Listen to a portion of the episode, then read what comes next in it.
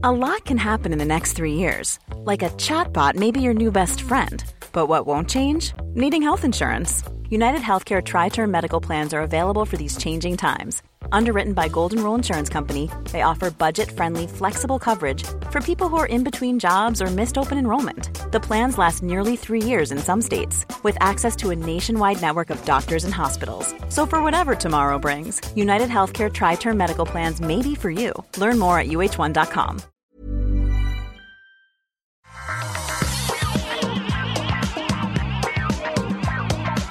tous et bienvenue sur. euh, J'ai failli dire Upload. C'était euh, l'influence des gens qui m'entourent qui euh, bah, m'influencent justement, mais non, c'est le rendez-vous tech et c'est le podcast où on parle de technologie, d'internet, de gadgets. On vous fait un résumé facile, compréhensible, sympathique qui vous fait passer un bon moment de toute l'actualité internet pour comprendre non seulement la tech, mais aussi le monde qui nous entoure, puisqu'il est essentiel de comprendre ce qui se passe dans le monde de la tech pour comprendre ce qui se passe dans le monde. Je suis Patrick Béja et comme j'y faisais allusion tout à l'heure, je suis entouré de mes compagnons de l'ancien podcast d'Upload. Pour une fois, depuis des mois, ils sont là tous les trois et je vais continuer à faire des rimes en wa.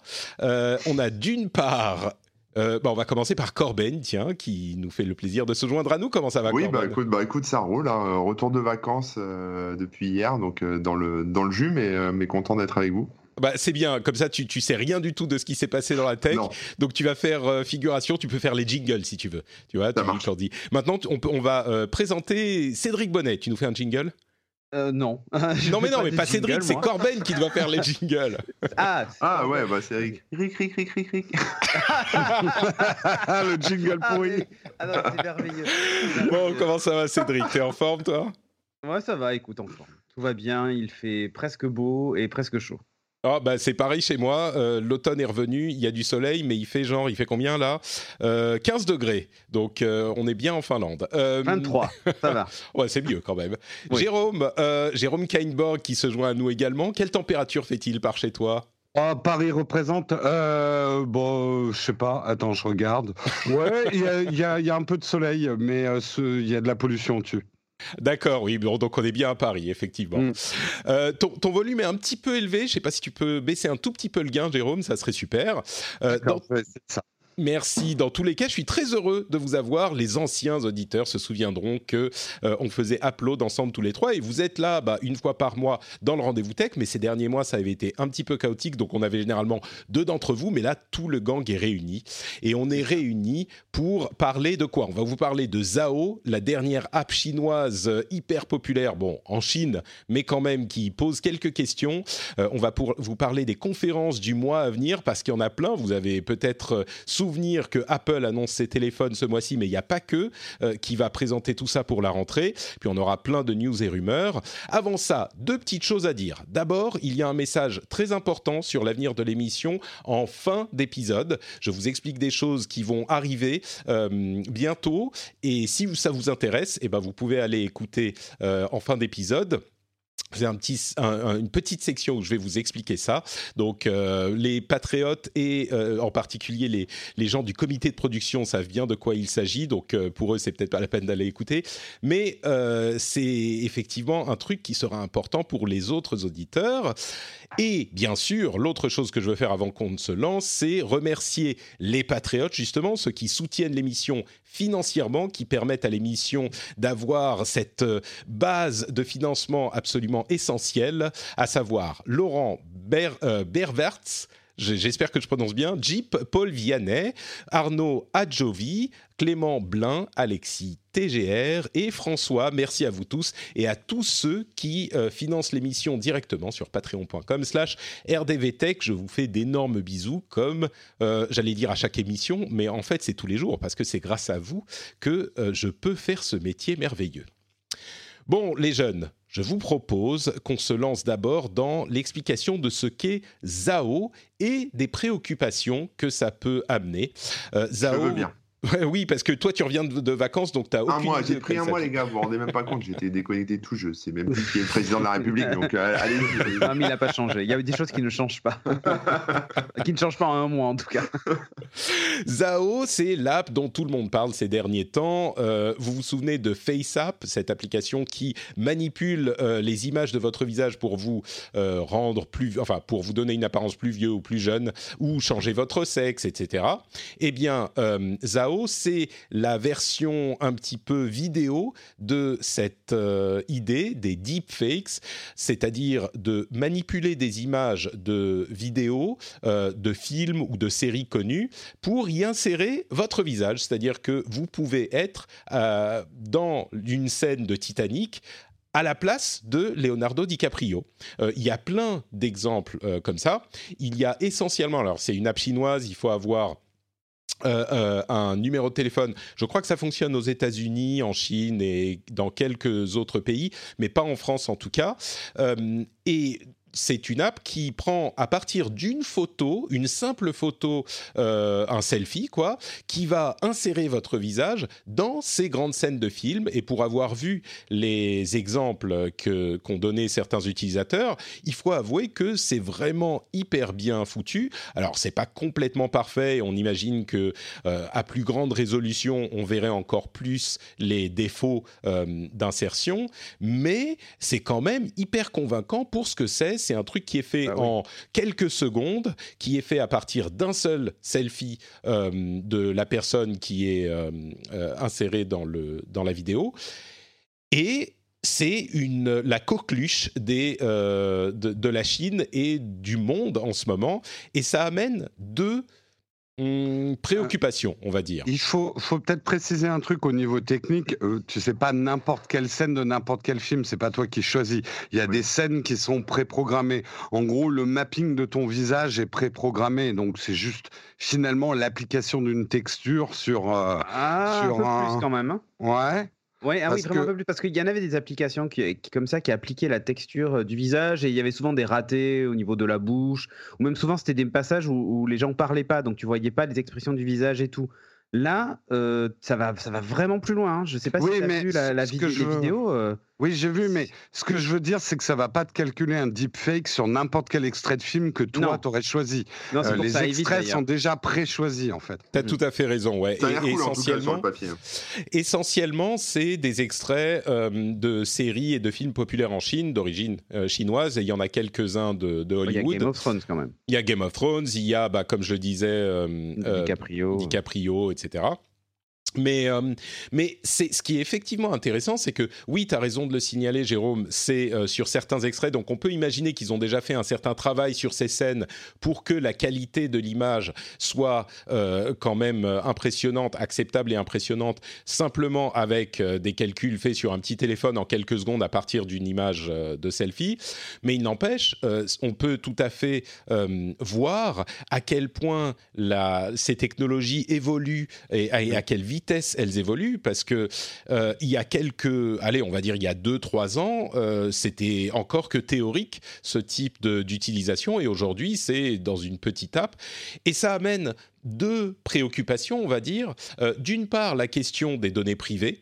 Oui, parce que tu disais que, le téléphone faisait le, rendu, mais c'est pas le téléphone, hein, ça part sur un serveur et le serveur fait le rendu et tu télécharges la vidéo en fait. Oui, tu as raison, je me suis mal exprimé. C'est pour ça que ça pose un problème d'ailleurs. Tout à si fait. en local, et c'est pour ça que je faisais référence à FaceApp, qui était une application russe, enfin d'origine russe, euh, qui avait, pour lequel on avait les mêmes euh, interrogations qui s'étaient euh, levées, c'est-à-dire ah on donne notre photo à la société et il y a un langage légal un petit peu large qui dit on peut utiliser votre photo pour toute utilisation en perpétuité, c'est transférable, ce qui est un, un, petit peu le langage classique légal, mais qui fait un peu peur aux gens.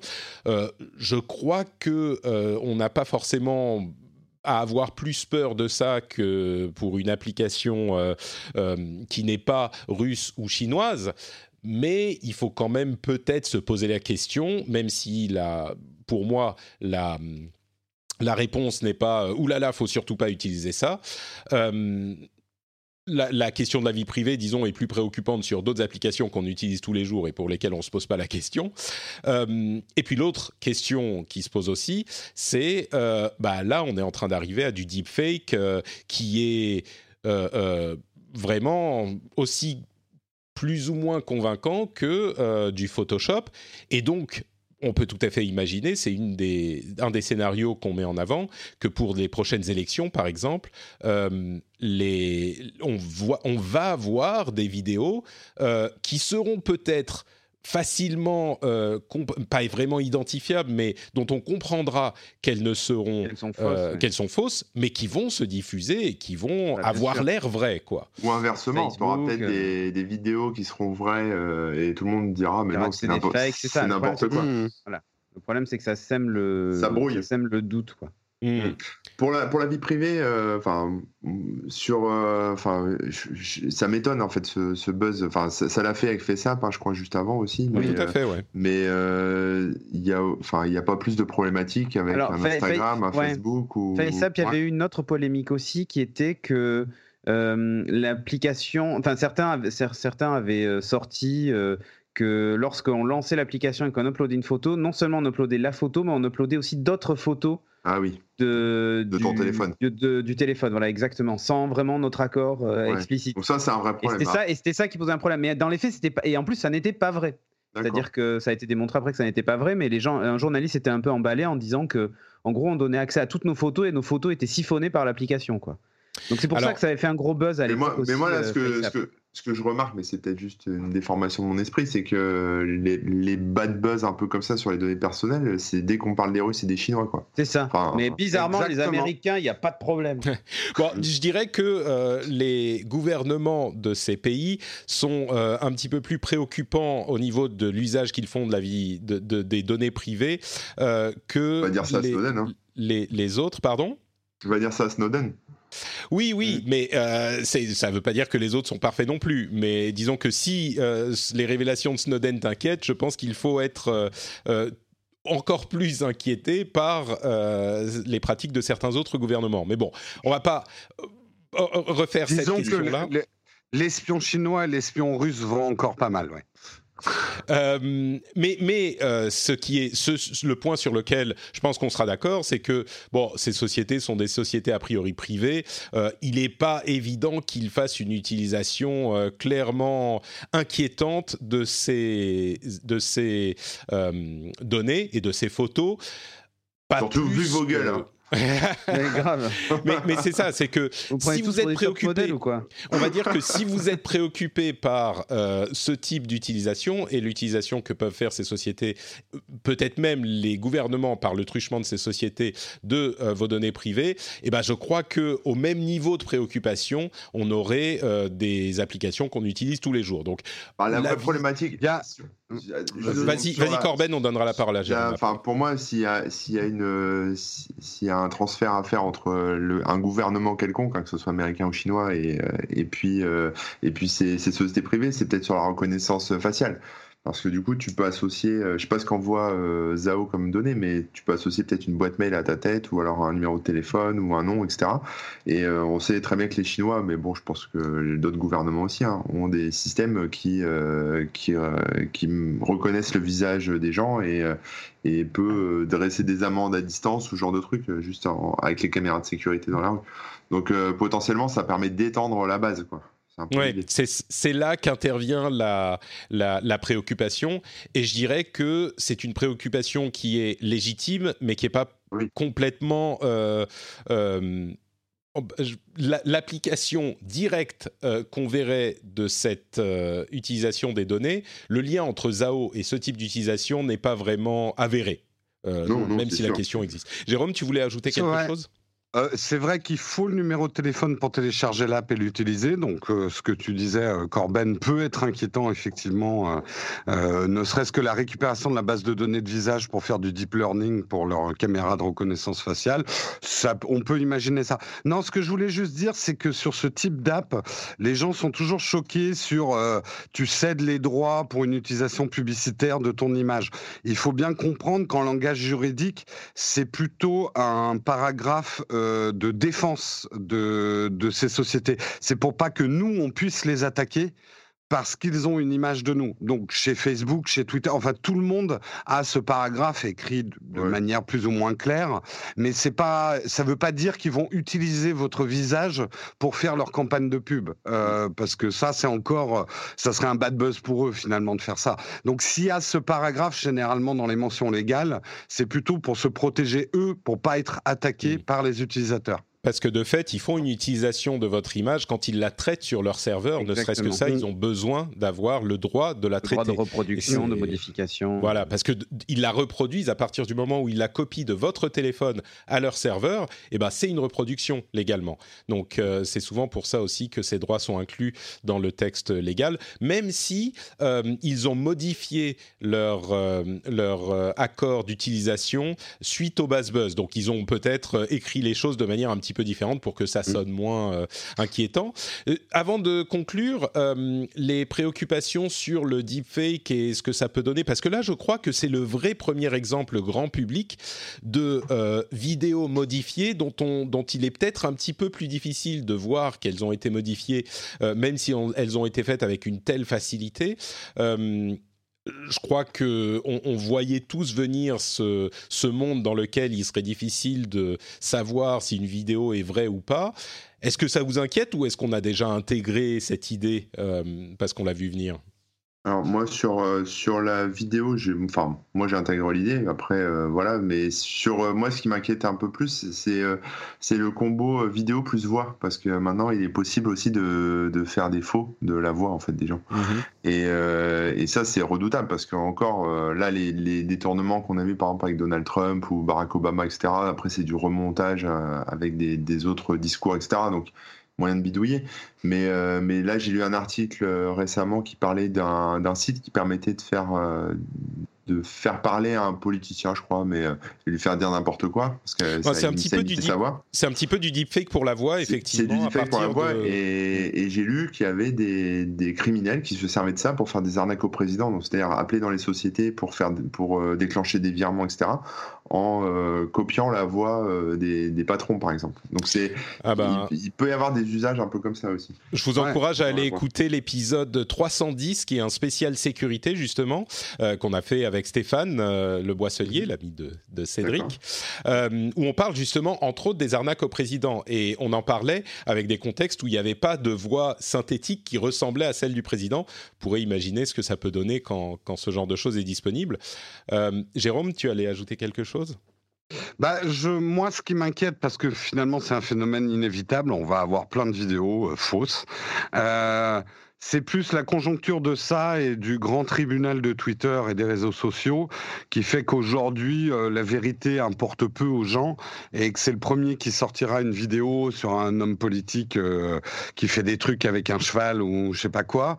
Euh, ça passera pour, voilà, le tribunal de Twitter se mettra en place Bref, il y aura plus de place finalement vraiment pour la vérité et ça sera l'empire du buzz. Euh, il faudra faire les vidéos les plus buzzantes, les plus crades, les plus. Ça mm. passera, mais on va vivre quelques années qui vont être pas marrantes, je pense. Ouais. Je, crois qu'il y a un élément qui est encore plus inquiétant même, euh, qui est une extension de ce qui est déjà le cas avec les fake news aujourd'hui. Et je crois que c'est une chose que tu évoquais un petit peu en début de discussion, euh, Cédric. C'est le fait que même si euh, on comprend qu'il y a certaines choses qui sont fausses, en fait, euh, l'abondance des informations vraies et fausses en même temps fait qu'on ne sait plus lesquelles ça sont vraies. le message complètement. Et... du coup, on, lève les bras au ciel et on dit bon bah je m'en fous, je, ne crois plus à rien. En fait, comme on ne sait pas quoi croire, on croit à rien ça va devenir de plus en plus difficile de vérifier même euh, par soi-même. Enfin, voilà, le problème c'est que tu auras, un côté des gens qui te diront que ce que tu as vu est faux, l'autre qui diront mais non, mais c'est vrai, et c'est à toi de te faire ton avis, de chercher, de chercher. Certains ne vont pas faire l'effort, et du coup, le message sera complètement brouillé, et ils croiront en plus rien. Et, le, vrai souci, c'est euh, ce souci de, de confiance et de, défiance vis-à-vis même du journalisme classique, euh, est bien traduit aussi là-dedans. Les journalistes même se font avoir aussi par des fake news, et euh, le jour où eux-mêmes, euh, enfin, tu vois, quand un média diffuse une fake news sans avoir vérifié, bah, tu te mets à douter d'absolument tout. Et pour moi, c'est ça la vraie problématique et le vrai enjeu de, de ce truc-là. Donc bon.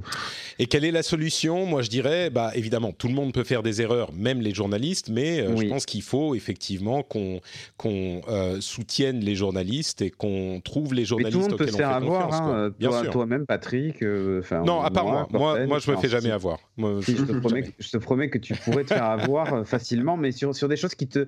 En fait, les, les, choses sur lesquelles tu pourrais te faire avoir, ça serait des choses qui finalement ont peu d'importance ou qui ont un impact limité, et du coup, tu vas te dire ah bah tiens, c'est marrant, ils ont trouvé une je sais pas, tel animal dans tel. Dans ils ont trouvé, euh, ils ont trouvé des, des, des, squelettes de chats sur Saturne. Oh, mais ça c'est peut-être un peu trop, mais euh, voilà, tu vois, des gens des petits trucs anecdotiques, tu pourrais te faire avoir. Hmm. Regarde le, le, le, poids des rumeurs, euh, ne serait-ce que dans les news tech aujourd'hui, c'est presque devenu incontournable de traiter les rumeurs. Il y a aussi le problème que les gens ne n'ont plus la patience d'attendre qu'un journaliste fasse une enquête ou croise les infos. Mm. Euh, on veut des infos fraîches tout de suite. Euh, au moment même où le mec a parlé, il faut qu'on analyse tout. Euh, c'est ça qui va être compliqué. Quoi. En conclusion, je dirais que c'est le 1er avril toute l'année finalement. C'est un, peu ça, ouais. C'est un peu ça. La fête. 1er avril toute l'année, je crois que tu m'as trouvé le nom, le titre de l'épisode. Merci beaucoup, Corben. Eh bien, on va avancer donc. 1er avril everywhere. Et tu mets, tu sais, l'image de de Buzz de Buzz l'éclair euh, avec avec Woody et, tu je sais pas si tu l'as vu ce même non je l'ai pas vu mais ah tu l'as jamais vu? ça ah. parlera aux, aux, gens qui le connaissent oh. euh, et bah, puisqu'on parle de, rumeurs et de conférences, et eh ben, on va faire un petit point sur les conférences qui nous attendent dans les semaines à venir. Euh, je ne sais pas d'ailleurs si vous avez vu cette photo du, de l'Égyptien qui ressemble à Steve Jobs, euh, qui a tourné sur les réseaux la semaine dernière. Et, certains disaient Oh, Steve Jobs est encore en vie, c'est un complot. Bon, je crois que personne n'était sérieux là-dedans. Tout le monde avait bien compris, mais c'était marrant de participer au truc. Mais... Bref, donc, qu'est-ce qui se passe Ce, Ces semaines à venir, bah, vous savez évidemment, parce que c'est toujours eux qui font le plus de buzz qu'Apple va faire sa conférence euh, la semaine prochaine, euh, sa conférence de rentrée où ils vont présenter les nouveaux, euh, les nouveaux iPhones. Je viens de voir le même dont me parle Cédric. Merci beaucoup mhm. pour ce lien. mais il n'y a pas que. il, il va y avoir du 6 au 11 septembre l'IFA, euh, qui est un petit peu notre CES en Europe à nous, euh, qui a lieu en Allemagne.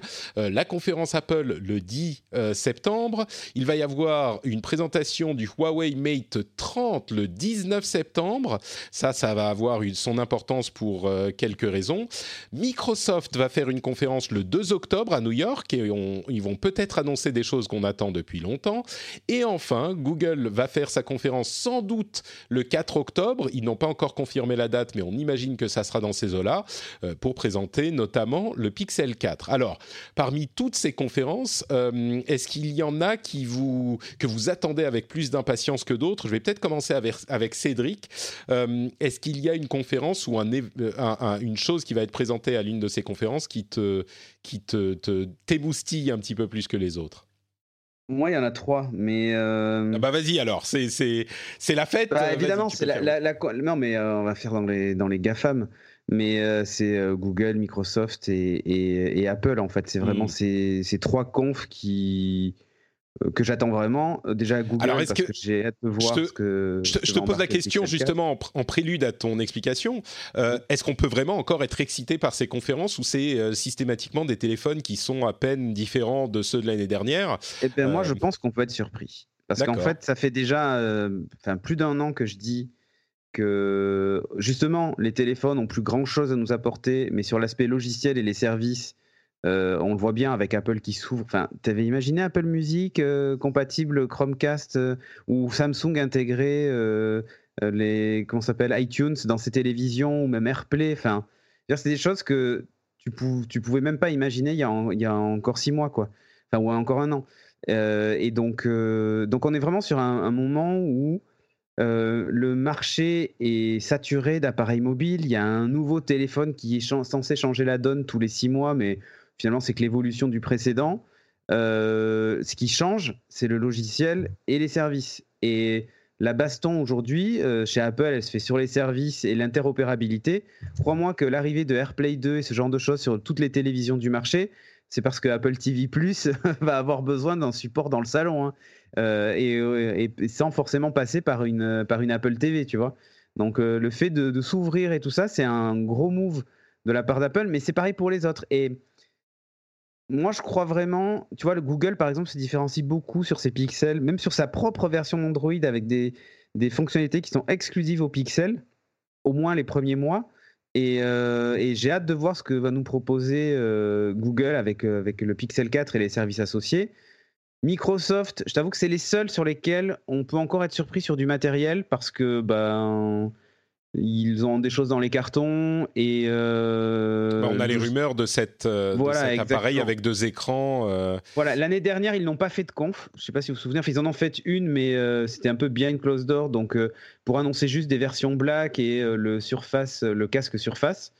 Voilà, il n'y a pas eu vraiment de conf. Cette année, il y en a une, et ils ont dit que bah, ils feraient des confs que s'il y avait vraiment des choses nouvelles à annoncer. Donc voilà, j'attends d'être surpris. Et du côté de chez Apple, euh, encore une fois, c'est euh, bon iOS 13, on l'a découvert évidemment à la WWDC, mais maintenant on va, on va le voir ça avec des cas pratiques et d'usage et intégré à du matériel. Je pense qu'on peut être surpris. Donc euh, moi j'attends ça surtout. Toi, tu attends tout ça. Jérôme, est-ce qu'il y a des choses qui te parlent particulièrement? Je pense que la présentation du Huawei va être intéressante dans le sens où c'est les pieds dans le plat hein, par rapport au feuilleton Huawei qu'on a suivi.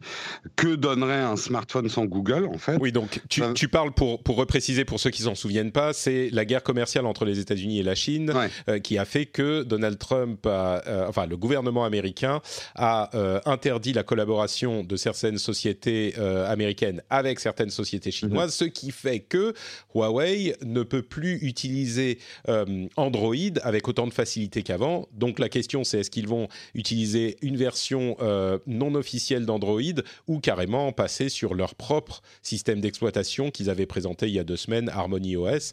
C'est vrai que ça c'est une grosse grosse question quoi. Ouais. Après, euh, ça va m'intéresser de regarder Microsoft avec ce qu'ils vont faire avec la Surface, euh, en parallèle de, de, Samsung qui revient avec le Fold. Moi, je suis de ceux qui pensent que l'avenir des pliables, enfin des foldables, c'est plus la tablette que le smartphone. Donc ça va être intéressant parce que je pense qu'on aura deux propositions. Euh, euh, on va avoir deux propositions intéressantes. On va voir. Mm. Euh, ça peut rebooter l'intérêt pour la surface qui était un peu retombé. Pour Samsung, on a effectivement des, des rumeurs selon lesquelles ils relanceraient les précommandes de leur Galaxy Fold qui avait été euh, euh, très problématique à sa première annonce au printemps. Il serait donc relancé à l'IFA, donc entre le 6 et le 11 septembre. Euh, en tout cas, on aurait une date pour le lancement. Là, ils ont réouvert les inscriptions pour avoir des infos sur les précommandes. Donc, ça veut dire que les choses bougent.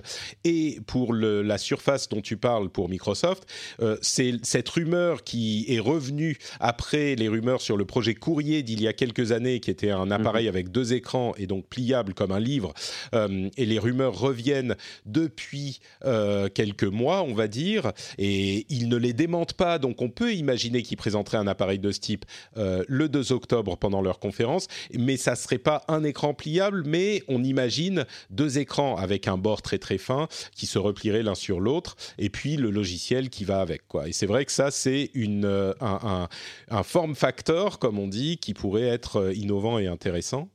Euh, je, Corben, toi, il y a des trucs qui te qui t'émoustillent à ton tour de vacances? Non, pas du tout. tu sais, le, top du top pour moi, c'est le prochain Kindle. Donc, tu vois, je, m'arrête là, quoi. tu, ah, le Kindle Oasis. Non, non, mais même pas, enfin peu importe, peu importe le C'est juste le Kindle, c'est le Kindle. Voilà, non, non, mais bon, après, le reste. Bon, alors vous avez tous très soigneusement évité euh, les choses qui vont se passer chez Apple, c'est très bien. On en parlera en détail quand on saura exactement de quoi il s'agit la semaine prochaine. Je ne vais pas vous refaire le topo sur euh, les choses dont on a déjà parlé, euh, les, les, appareils photo avec plusieurs objectifs plus performants sur les iPhones, iPhone classique et iPhone Pro peut-être, les noms de ce type-là. Par contre, ce qu'on a vu arriver ces derniers, cette dernière semaine, euh, ce sont des indications qui viennent renforcer l'idée qu'ils auraient un petit, euh, on va dire une petite euh, comment appeler ça? Un tile, un... une petite balise ou une petite. Oui, une petite balise, c'est ça, un petit morceau de plastique qu'on attacherait aux clés ou à son cartable ou à son enfant ou à son chien et qui pourrait localiser, être localisé facilement grâce à ce réseau mesh d'Apple. il y a aussi des indications selon lesquelles il pourrait avoir tout un pan de l'utilisation de l'Apple Watch pour suivre votre sommeil. Euh, encore une fois, je ne vais pas vous donner les détails, on en parlera la semaine prochaine. D'ailleurs, l'épisode sera sans doute enregistré le mercredi plutôt que le mardi pour justement pouvoir faire le topo sur la conférence d'Apple. Donc, euh, suivi de sommeil avec l'Apple Watch. Euh, et enfin, ça, ça sera sans doute pas présenté la semaine prochaine, mais il semblerait qu'ils continuent le travail sur leur casque de réalité augmentée, puisque on a des mentions d'éléments qui seraient liés à un casque de réalité augmentée qui sont arrivés dans iOS 13. Donc voilà pour ce qui se passe du côté d'Apple. On en saura plus la semaine prochaine. Mais dans l'ensemble, il y a quand même, je dirais que ça peut être des trucs euh, intéressants euh, pour cette rentrée au niveau des conférences, ce qui n'est pas toujours le cas. Donc on verra ce que ça donne. Voilà pour euh, les conférences du mois de septembre et début octobre. On va passer à nos news et rumeurs, mais avant ça, j'aimerais vous dire deux petits mots sur Patreon. Vous connaissez Patreon, patreon.com/rdvtech. C'est euh, tout simplement le moyen de soutenir l'émission, le meilleur moyen de soutenir l'émission.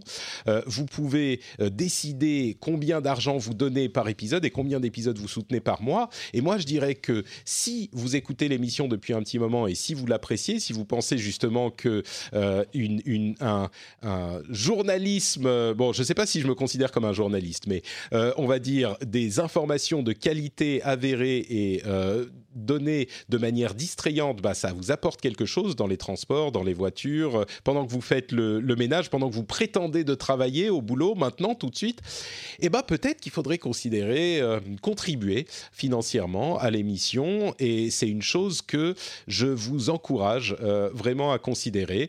Euh, c'est hyper facile, ça prend deux secondes. Euh, bon, peut-être pas deux, mais on va dire 30 secondes. Et vous pouvez euh, en, un moment devenir un patriote du rendez-vous tech. Et en plus du fait de contribuer à l'émission, eh ben, euh, pour le prix d'un petit café ou euh, d'un pain au chocolat ou même d'une chocolatine, euh, vous pouvez ah. en plus, ah, n'est-ce pas, hein, les gens du Sud comprennent, vous pouvez avoir des bonus sympathiques comme par exemple au hasard les éditos que je fais de temps en temps, l'accès au podcast privé des patriotes qui est en fait une version, un, un, flux de podcasts avec les épisode ben, sans cette partie que vous êtes en train d'écouter, sans la partie du laïus sur Patreon, euh, et en plus avec les éditos audio, donc des contenus bonus. Euh, vous pouvez aussi accéder euh, à, un certain niveau au Slack, qui est une communauté, le Slack des Patriotes, qui est une communauté super sympa. On discute de tech, de jeux vidéo, de, de plein de choses, dans une ambiance qui est bien moins agressive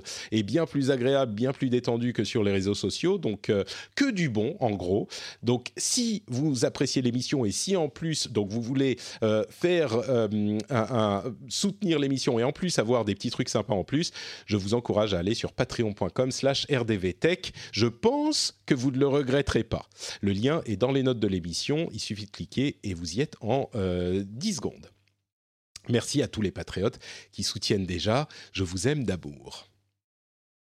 Bon, parlons encore un petit peu d'Apple, mais je ne sais pas si c'est en bien. Enfin, c'est en bien. Est-ce qu'ils essayent de se rattraper aux branches? Euh, Je ne sais pas on, va, il y a deux petits sujets, peut-être même trois, que je voulais évoquer. D'abord, euh, ils ont euh, sans doute écouté le rendez-vous tech d'il y a deux semaines et les recommandations de Marion pour euh, gérer les problèmes de vie privée qu'ils avaient avec Siri et l'écoute des petits clips audio pour améliorer leur service, puisque Marion recommandait, Marion disait en fait, écoutez, c'est bien beau toutes ces histoires d'amélioration de processus de reconnaissance euh, d'audio pour améliorer Siri, mais euh, ce qu'il faut, c'est respecter la vie privée avant tout, et donc il faut un, euh, une option pour contribuer à ces améliorations, mais une option qui soit opt-in, donc que vous devez accepter, et il faut que les choses soient gérées de manière plus respectueuse de la vie privée. Eh bien, ils ont annoncé que leur leur processus de euh, d'écoute de ces clips pour comprendre vraiment ce que les gens disent et améliorer sera fait désormais en interne et non plus envoyé à des contracteurs externes, euh, qu'ils vont effectivement mettre en place ce système de opt-in euh, et ils ne vont pas garder les enregistrements plus longtemps que nécessaire, donc ils vont les supprimer très vite après leur utilisation. Donc ça, c'est pour le scandale de la, la question de la vie privée pour une société qui se base sur la vie privée pour vendre ses produits, c'était sans doute euh, inévitable. Euh, d'ailleurs, les gens de la tech euh, écoutent beaucoup Marion parce que nous écoutent beaucoup dans l'émission, pardon, parce que YouTube Kids vient d'implémenter un système de filtrage de vidéos en fonction de l'âge. il y a trois ou quatre catégories et, et on en parlait dans l'épisode précédent avec Gaël. Donc c'est marrant. Merci beaucoup aux GAFAM. Apple a aussi annoncé un programme de réparation officiel qui s'étend aux euh, réparateurs externes, c'est-à-dire qu'ils vont leur donner la possibilité, s'ils sont certifiés, etc., d'avoir accès au matériel officiel d'Apple pour qu'ils puissent faire des réparations. Et outils d'ailleurs matériel et outils tout à fait pour qu'ils puissent faire des réparations eux aussi. Et là aussi ça vient d'un scandale euh, qui était un petit peu plus latent on va dire mais euh, qui était dû au fait que quand on faisait réparer ces appareils Apple chez quelqu'un qui n'était pas l'Apple Store depuis quelques années eh ben ça pouvait provoquer des erreurs euh, sérieuses sur les appareils puisque il y a toute une tout un système de cryptographie pour garantir l'authenticité des, des différents éléments matériels d'un appareil et si vous euh, utilisiez un élément matériel qui n'était pas euh, euh, identifié, qui n'était pas chiffré, qui ne venait pas de chez Apple, et eh ben ça pouvait endommager, ça pouvait faire en sorte que votre appareil ne fonctionne plus, et donc ça rendait difficile la réparation en dehors de chez Apple. C'était dû au fait qu'ils veulent s'assurer de la sécurité de leurs appareils de manière à ce qu'on puisse pas pirater le truc et remplacer une petit, un petit morceau et vous espionner. Peut-être les mauvaises langues diront que c'est aussi pour vous vendre des trucs plus chers, c'est pas impossible, mais il n'empêche qu'aujourd'hui, sans doute en partie euh, en raison de différentes lois euh, qui sont en train de passer aux États-Unis sur le droit à la réparation, eh ben ils se sont un petit peu fait forcer la main et en même temps peut-être qu'ils voulaient le faire. Euh, et il sera possible, en tout cas aux États-Unis dans un premier temps, mais ça sera étendu au reste du monde, on n'en doute pas, à terme, comme c'était d'ailleurs déjà le cas auparavant. Hein, il y avait des réparateurs ou des revendeurs certifiés qui faisaient aussi des réparations Apple. Pour les appareils iOS et iPadOS aussi.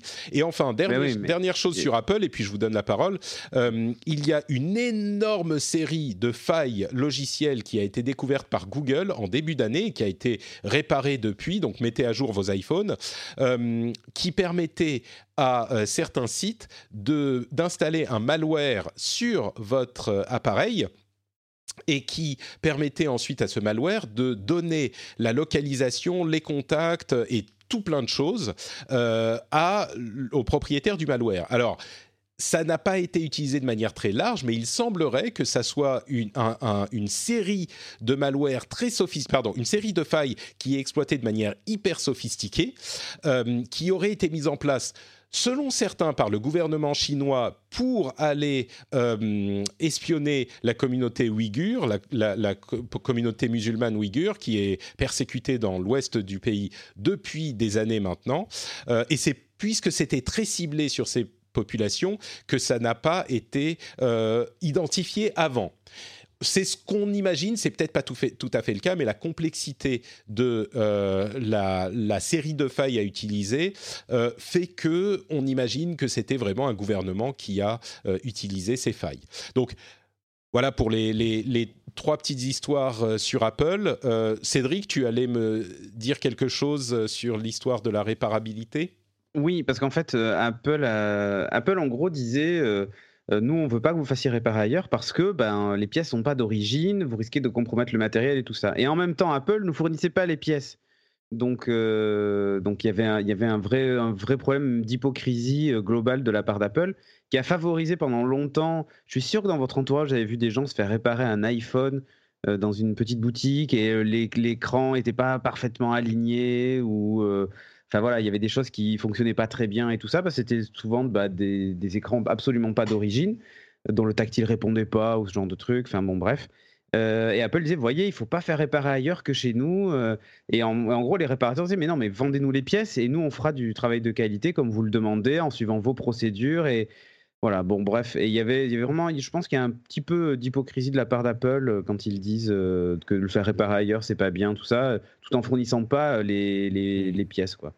Bon, voilà, c'était juste le, le, petit truc. Euh, ils sont pas tout blancs dans cette histoire, loin de là même. C'est sûr. Et ouais, c'est ça. Et tu sens que bon. Et, puis tout, tout le monde n'a pas, un, devrait... tout pas, mais tout le monde n'a pas un Apple Store à, à moins de, de, 30 minutes de chez soi, quoi. C'est ça. Donc, il, euh... il, voulait, euh, il voulait faire, euh, faire que, que, les gens réparent ça aux Apple Store, mais effectivement. Ah, bien sûr, mais non, c'est complètement idiot. Ouais. Et voilà. Euh, D'autres choses que ça vous inspire, Corben, Jérôme, sur non, sur non. les questions de sécurité, non, non? rien, tout rien moi, à faire moi, de la sécurité. Non, non, non. la contrefaçon peut-être aussi, mais. Bah, c'est ça. Ce qu'il ce qu'il faut bien comprendre, c'est que euh, Apple a, euh, et c'est le cas de plusieurs autres euh, appareils con constructeurs Aujourd'hui, euh, il y a les éléments comme le Secure Enclave, euh, les, les, le, le, bouton euh, Home pour les appareils qui avaient encore des boutons et ce genre de choses qui étaient, qui pourraient être utilisées pour euh, pirater vos appareils. C'est, on, on, s'en rend pas forcément compte. On se dit mais attends, si je change un écran, ça change rien.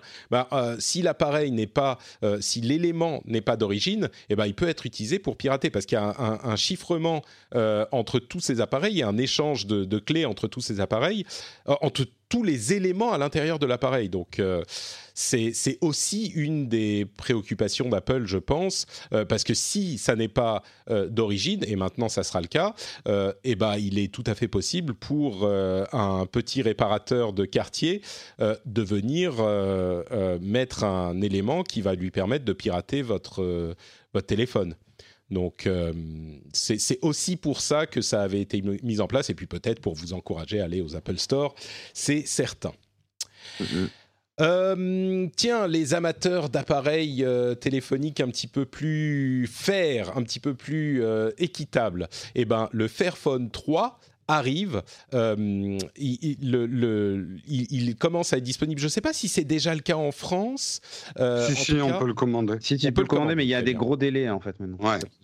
Alors, qu'est-ce que c'est que les Fairphones? Eh ben, c'est des appareils, des, des, téléphones qui sont euh, éthiques, recyclables, réparables, euh, vraiment cet, cet esprit équitable et, et, respecter autant que possible de bout en bout de euh, la chaîne de fabrication euh, de, de l'appareil.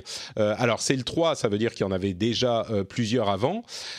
Une anecdote intéressante, c'est que le premier, eh ben, ils ont dû le retirer de la circulation parce que les batteries coûtaient aujourd'hui trop cher à fabriquer 5 ans après son lancement. Donc mmh. bon, bref, je le mentionne comme ça parce que je suis un petit peu méchant, mais voilà. Mais il n'empêche, c'est peut-être pas le meilleur appareil au monde, il n'a pas le meilleur appareil photo, il n'a pas le meilleur euh, processeur, mais il coûte 450 euros et il est entièrement éthique. Si c'est quelque chose qui vous préoccupe, eh ben peut-être que euh, c'est une chose que vous devriez considérer. Euh, et dans, la même catégorie, les États-Unis vont commencer à imposer leurs taxes supplémentaires sur les appareils qui viennent de Chine. Là où c'est, là encore, je suis méchant, donc je dis que c'est marrant, c'est 15% aujourd'hui, et il y aura une nouvelle, euh, sur certains produits, et il y aura une nouvelle vague qui sera de 15% sur d'autres produits. Euh, ça commence avec des choses comme euh, les, les, l'informatique portée, voilà, les accessoires. En décembre, s'il n'y a pas d'accord trouvé, ça sera vraiment le, le, le, gros morceau, puisque ça sera les téléphones et les portables, les, les ordinateurs portables. portables. Mais là, Trump, Trump compte sur les, les GAFAM, enfin les grosses boîtes américaines pour essayer de faire euh, plier euh, le gouvernement chinois en leur disant attendez, il faut vraiment trouver une solution parce que sinon on va devoir nous-mêmes délocaliser la production, ce qui est pas bon pour vous, ce qui est pas bon pour nous, ce qui est bon Alors, pour ce personne. qui est intéressant, ce qui est vraiment intéressant, c'est que euh, de plus en plus d'entre eux commencent à délocaliser la production effectivement. En, au Vietnam. Et du coup, ce qu'ils vont pouvoir faire, c'est fabriquer euh, suffisamment d'appareils au Vietnam pour les importer en Chine sans avoir à appliquer euh, les taxes supplémentaires et les appareils fabriqués en Chine, eh ben, ils les enverront euh, ailleurs, c'est-à-dire en Europe, euh, en, en, Afrique, en Amérique du Sud, Dieu sait, Dieu sait où, mais euh, à des endroits qui n'ont pas justement ces taxes spécifiques sur la Chine. Ouais, à, Donc, à préciser quand même que la prochaine cible de Trump, c'est le Vietnam, hein, justement. Oui, mais bon, euh, il peut pas commencer à faire des, une guerre commerciale avec tous les pays d'Asie. Tu, crois qu'il, tu crois qu'il aurait peur de faire ça? Ah, peut-être pas. Le Vietnam, ça s'est mal passé. Hein. oui, de, de, mal se passer à nouveau. Ça donnerait, ça révélerait de mauvais souvenirs. Mais, mais oui, donc, donc voilà, ça, ça va commencer. Le Fairphone d'un autre côté. Vous seriez client d'un, d'un Fairphone, vous? Moi non, parce que moi j'ai, enfin moi j'ai un copain qui en a un. Mmh. Et donc, c'est, je trouvais ça intéressant, mais heureusement que les pièces se changent parce qu'il me dit qu'il a sa troisième panne.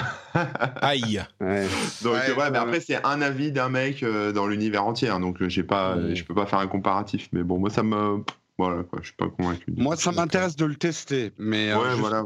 Euh, pour la même chose, c'est que l'idée est très bonne. Après la réalisation, il faut qu'elle soit à la hauteur parce que si c'est avoir un matériel qui marche mal euh, c'est pas c'est pas la bonne idée non plus pour euh, les problèmes éthiques. Euh, voilà, si on te bah, dit, bah, les gens vont se décourager quoi. Bah oui, oui, c'est en ça. Donc ce qui est déjà bien, c'est que le prix est assez. Il aurait pu être un petit peu plus agressif, mais le prix est relativement agressif.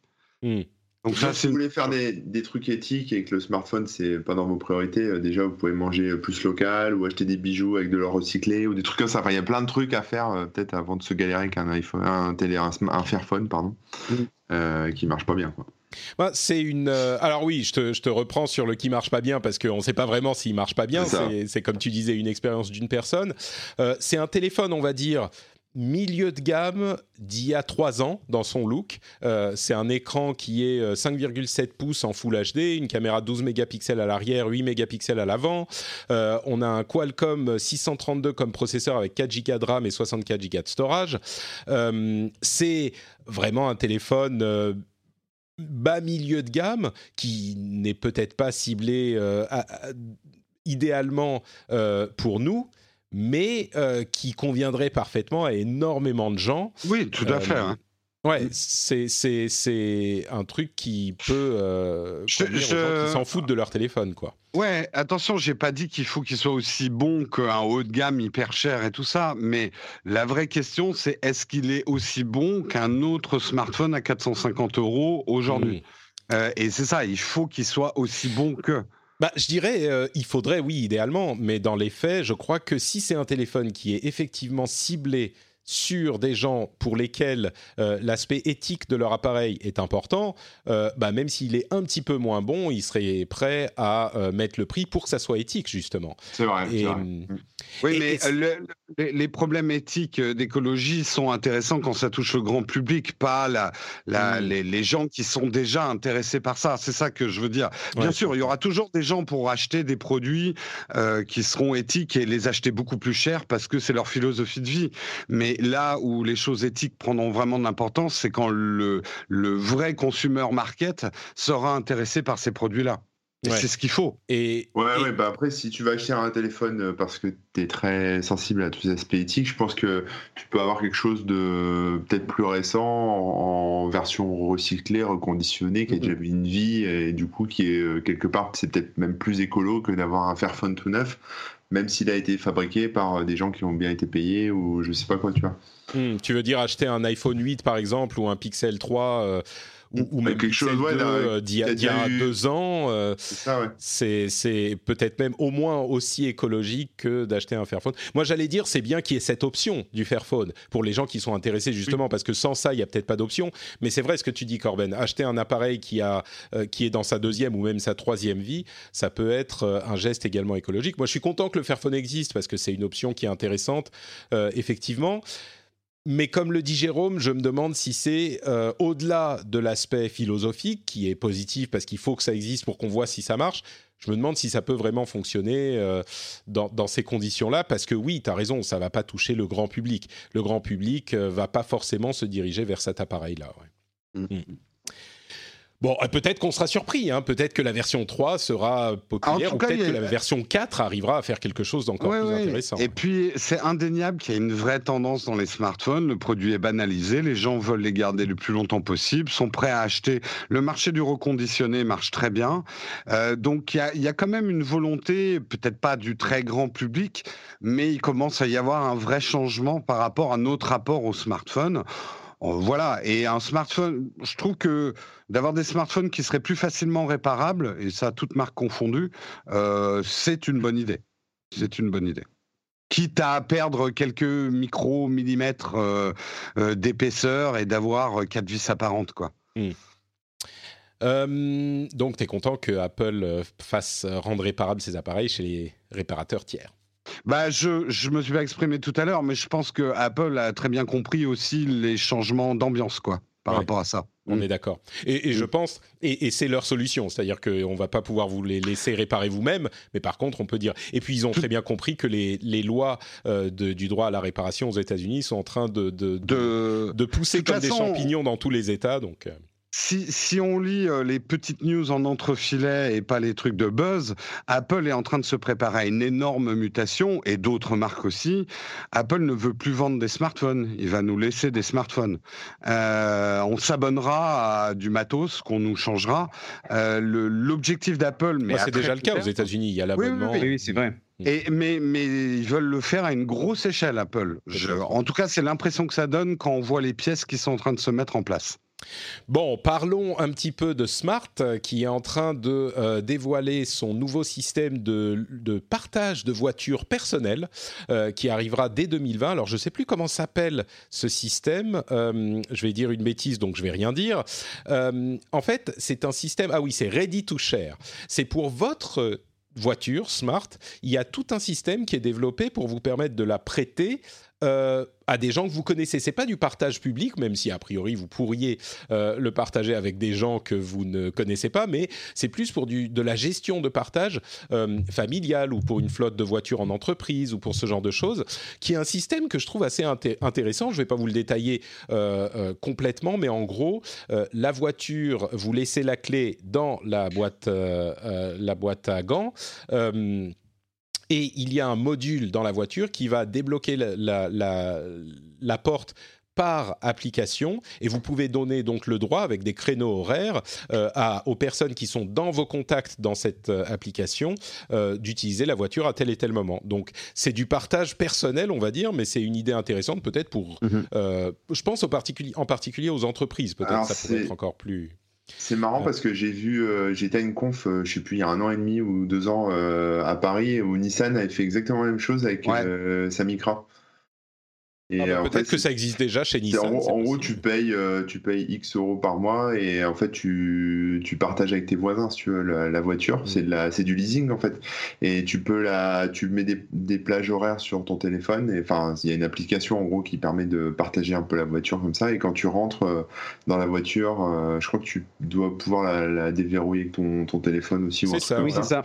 Et, et après, bah, tu l'utilises. L'inconvénient, c'est qu'en fait, il faut il faut la regarer un peu là où l'autre puisse la prendre. Donc c'est un peu compliqué si tu fais des trajets plus ou moins longs. Si jamais euh, tu la partages avec tes voisins, tu vois, c'est euh, faut qu'elle soit garée euh, là où il faut, ouais, pas trop loin. là où il faut, tu peux pas, tu peux pas l'emmener au boulot le matin, puis un autre mec la récupère. Enfin, tu pourrais, mais c'est compliqué, quoi. Faut trouver des gens. Bah, ça, viendra avec la voiture autonome, mais tout, ça, on revient sur les smartphones.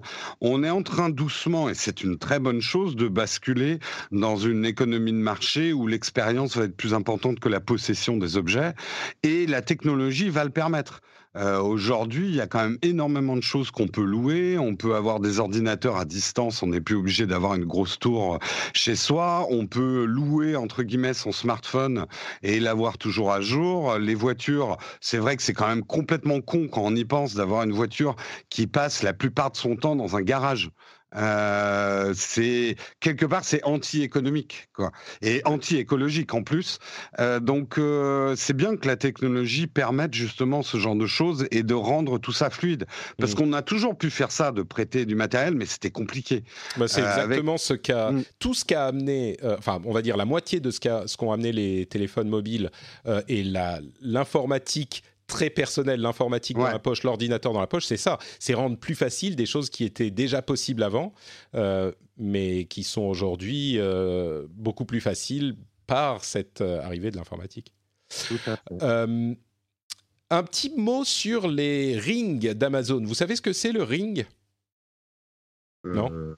Oui, les sonnettes. Exactement, c'est des sonnettes connectées avec euh, caméra euh, qui vous permettent d'être, euh, bah, de voir qui sonne à votre porte, même quand vous n'êtes pas à la maison, etc. Il y a des systèmes pour ouvrir les portes aussi à distance et tout.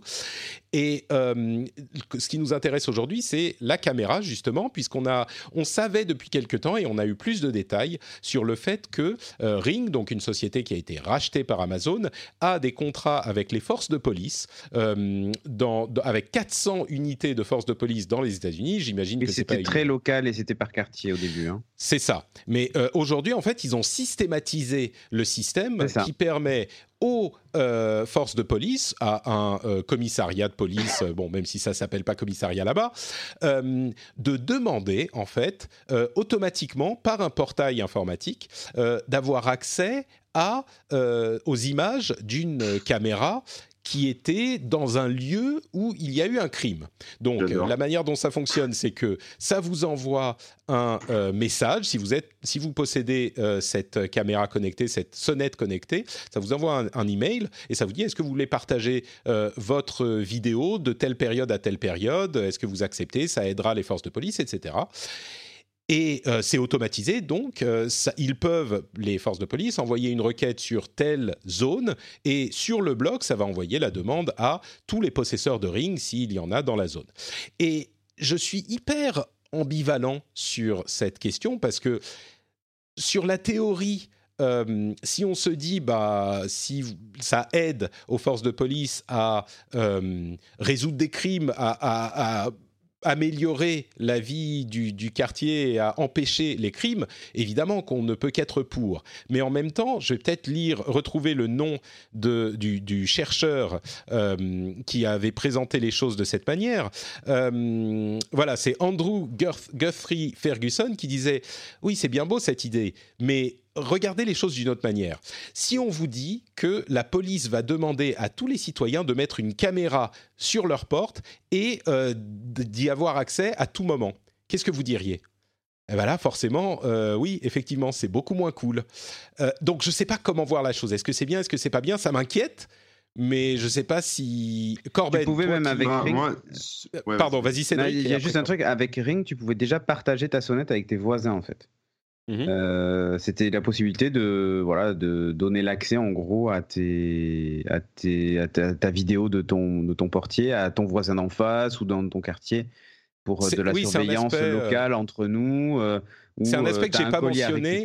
Ou machin, voilà. C'est un aspect que j'ai pas mentionné, c'est le fait qu'ils vendent beaucoup le ring comme l'idée que ça va sécuriser le quartier, c'est d'être un bon voisin. Et, voilà. Et en fait, la police avait détourné au début cette fonctionnalité-là où en gros un policier avait demandé l'accès, enfin en gros vous m'ajoutez en ami dans votre cercle d'amis Ring et euh, comme ça je peux accéder à vos caméras. Au début ça avait commencé comme ça et ça avait permis de, d'élucider un ou deux crimes.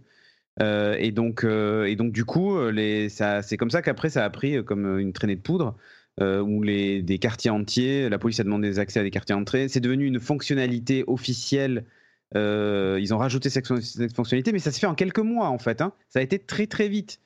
Euh, et là maintenant, donc, on se retrouve avec euh, ce que tu décris maintenant. C'est limite si on subventionne pas, les, on n'offre pas les caméras pour euh, pour pour les gens, quoi. Moi, je me pose deux questions là-dessus. la première, c'est, enfin, je sais qu'en France, on n'a pas le droit de filmer l'espace public en tant que particulier. Par exemple, si mhm. tu as une caméra, donc je sais pas comment ça se passe aux États-Unis, mais je suis pas sûr qu'en France, un truc comme ça puisse être déployé. Bon, en tout cas, ça va filmer juste ton jardin, quoi. Donc c'est pas forcément. Euh, voilà, c'est le cas. Hein. Tu regardes les vidéos, ça filme pas vraiment la rue. Hein. D'accord. Alors souvent, tu as le jardin, la haie, euh, tu vois le. Enfin, ça dépend comment est fait la, maison. Des fois, effectivement, ça peut tomber sur la rue. Et la deuxième question que je me pose, c'est euh, si tu parce que là, d'après ce que j'ai compris, le possesseur de la, de la caméra, enfin du ring, autorise ou non la police à accéder aux images. Tout à fait. D'accord. Donc là, la question que je me pose, c'est est-ce que si euh, tu refuses, euh, tu n'as pas un truc genre entrave euh, à une enquête, machin, bidule, enfin tu vois le truc quoi. Alors la police n'a pas accès aux informations de la personne qui autorise ou, refuse l'accès. Bon, c'est peut-être pas impossible à déduire non plus, on va dire. voilà. c'est bizarre, on n'a pas. on n'a pas cet angle-là. Mais... Non, puis les pressions peuvent être indirectes. Si par exemple un certain nombre de gens refusent, bah, peut-être que les policiers seront un peu moins virulents à venir aider. Enfin, tu vois, ça peut créer des trucs qui. Voilà, vont peut-être pas venir rapidement. Rapidement. les gens vont appeler. Exactement. il, commence à, regarder, à parler avec l'accent de la mafia new-yorkaise. ah, mais ça serait tellement dommage qu'un truc arrive à votre maison le week-end prochain et qu'aucun policier ne soit là pour vous aider. Ça serait tellement bête. Ça serait dommage. Bon, donc voilà, on vous laissera tirer vos conclusions sur cette. Euh, moi, j'avoue que je suis, j'ai toujours pas un avis tranché là-dessus. Je suis, je comprends. Il y aura des mais. Il y a des bonnes choses là-dedans, mais il y aura forcément des dérives et les dérives peuvent être catastrophiques aussi. C'est très américain aussi, hein, tout ce qui est ouais. vigilante. Oh là. Euh, voilà, ça reste très américain. Donc, ouais. Euh, et puis il y a l'aspect qui, qui, qui euh, euh, pousse la peur euh, de la vie de quartier, alors que, on le sait bien, la violence diminue depuis 50 ans. Il y a quasiment plus de violence dans les rues, mais on, en voit tellement à la télé qu'on a l'impression qu'elle est partout. Donc, alors qu'elle est sur Twitter, alors on le sait bien. On le sait bien. non, mais dans trois ans, on pourra monter une mitrailleuse directement sur son ring et comme ça, plus de problème. Hein. Bon, on va finir avec euh, un petit peu de, d'écran et de vidéo. Netflix va sortir 10 films dans les salles euh, aux États-Unis. Euh, et en particulier, c'est un qui a fait le plus de bruit, c'est le dernier film de Scorsese. quel est le nom du film? J'ai oublié. Ah, The Irishman, voilà. Donc c'est le film de Scorsese qui arrive aux États-Unis. Il va avoir, je crois, quatre semaines d'exclusivité dans les salles. Euh, et pour, pour info, pour être considéré aux Oscars, il, faut, il suffit d'être pendant une semaine dans les salles. Par contre, euh, les grandes chaînes aux États-Unis demandent plus longtemps en exclusivité pour... Euh, avoir un film dans leur salle, donc il sera disponible que dans certaines petites salles et pas les grandes chaînes. mais il n'empêche, le, le 1er novembre, il arrive en salle aux États-Unis et le 27 sur euh, Netflix. C'est intéressant de voir qu'ils vont, qu'ils continuent à euh, pousser les films. Alors ils sont pas tous aussi prestigieux que euh, celui Scorsese, mais quand même, et qu'ils continuent à les pousser en salle, même encore plus que ce qui est nécessaire pour avoir les Oscars. évidemment, en France, ça ne pourrait pas passer de la même manière puisque la chronologie des médias, est bien plus contraignante qu'elle ne l'est aux États-Unis. Et puis puisque on parle d'image, euh, la guerre euh, continue entre euh, les opérateurs et BFM TV et RMC, le groupe c'est un sujet dont on parle depuis longtemps. il y a une dispute entre les fournisseurs d'accès à Internet et les opérateurs de chaînes de télévision qui sont disponibles gratuitement, euh, ces chaînes-là, sur les ondes classiques euh, et qui donc, selon eux, devraient être disponibles gratuitement euh, sur les box TV des opérateurs, puisque c'est eux aussi, bah, ça remplace la box TV, c'est l'accès à la télévision, donc ça devrait, être disponible gratuitement. Mais les opérateurs, eux, disent ah bah non, nous on utilise nos réseaux et notre infrastructure pour délivrer votre contenu à euh, nos clients. Donc, il faudrait que vous payiez pour, que vous partagiez la, euh, euh, la facture. C'est un combat entre des, des, grandes sociétés pour faire plus de bénéfices, on va dire, mais j'ai quand même une petite sympathie pour, euh, on va dire, c'est pas vraiment une sympathie pour les grandes chaînes de télé, c'est plutôt une antipathie pour les FAI, euh, dont nous sommes les clients, euh, nous abonnés aux FAI, et qui leur donnons déjà de l'argent pour obtenir du contenu d'Internet. Donc, ça me paraît pas tout. À... Bien sûr, ils peuvent faire ce qu'ils veulent, et si ça fonctionne pour eux, tant mieux. Mais ça me gêne un petit peu qu'une partie du contenu, ils disent, bah vous, vous devez payer pour qu'on puisse livrer votre contenu euh, à nos clients parce que ça euh, attaque la neutralité du net d'une certaine manière, même si c'est... Euh, on pourrait en discuter pendant longtemps, mais voilà le, en gros ce qui me pose souci. Mais c'est le merveilleux monde des médias à l'époque d'Internet entre Netflix et Orange. Oui, donc je disais, Free a déjà coupé BFM TV et Orange est en train de menacer de couper BFM TV et RMC d'ailleurs. Je ne sais pas si vous avez un avis là-dessus, mais c'est une histoire qui dure depuis longtemps quand même. Ouais, c'est long. Déjà, Free, ça, ça, se coupe déjà tout seul. donc, euh, euh, qui coupe BFM, bon, bah, pourquoi pas. Mais... Ils vont pas te manquer. Jérôme, euh, Cédric, vous avez un avis là-dessus ou on s'en fout de leur business? Non, mais après tu sens qu'il y a une guerre avec les avec le fait qu'il y a un FAI adossé au, s'appelle, au groupe de, de Patrick Drahi, mais, mais tu vois, le, fait qu'Orange rentre même dans la danse, en reprenant les arguments des autres. Euh, tu vois, l'un de ceux qu'on n'entend pas, alors a priori Bouygues ferait pareil, mais j'ai un gros doute. Mais Bouygues avec TF1, tu vois, c'est quand il y a un groupe média adossé à, un fournisseur d'accès, un FAI, tu vois, y a, bon, tu as, toujours, euh, as toujours le doute sur les, les vraiment les, les, vraies motivations, ces gens-là et les vraies motivations. Euh, et puis, euh, c'est bête à dire, mais euh, pour le coup, BFM, enfin le, groupe RMC et BFM euh, a un, vrai, un vrai souci, c'est que pour être, enfin pour proposer, enfin pour faire payer la diffusion sur Box de leurs vidéos, ils, doivent, ils sont censés normalement proposer des services ajoutés comme la, la du direct, le retour au début, des replays, ce genre de choses, ce qu'ils ne font pas. Et donc, donc, en gros, ce que disent Free et Orange, c'est pourquoi est-ce qu'on paye pour la même chose qui est disponible sur la TNT gratuitement? Euh, Il n'y a pas de raison, en fait, de, le faire. Euh, et donc, euh, Free dit, moi, il est hors de question que je continue à payer si vous ne proposez pas des, une vraie valeur ajoutée. ouais, enfin, si je continue, sur Box si je continue à payer, euh, ils diffusent la télévision euh, par Internet. C'est juste donner accès à Internet, en fait. Oui, ça consomme un peu plus de bande passante, mais enfin, on n'est plus à, on n'est plus à ça. C'est plus un problème, ça. La bande passante pour regarder la télé, elle est là. Donc euh, c'est pas qu'ils payent, tu vois, c'est juste qu'ils donnent accès à Internet. Je fais un petit peu l'avocat de, de, oui, bien sûr, BFM là, mais c'est bien sûr, mais là, mais, là en fait c'est ça, c'est sur ça que que pourquoi excuse-moi. Du coup, pourquoi pas faire payer YouTube? Alors YouTube, c'est un mauvais exemple parce qu'ils ont voulu faire payer. tu vois si.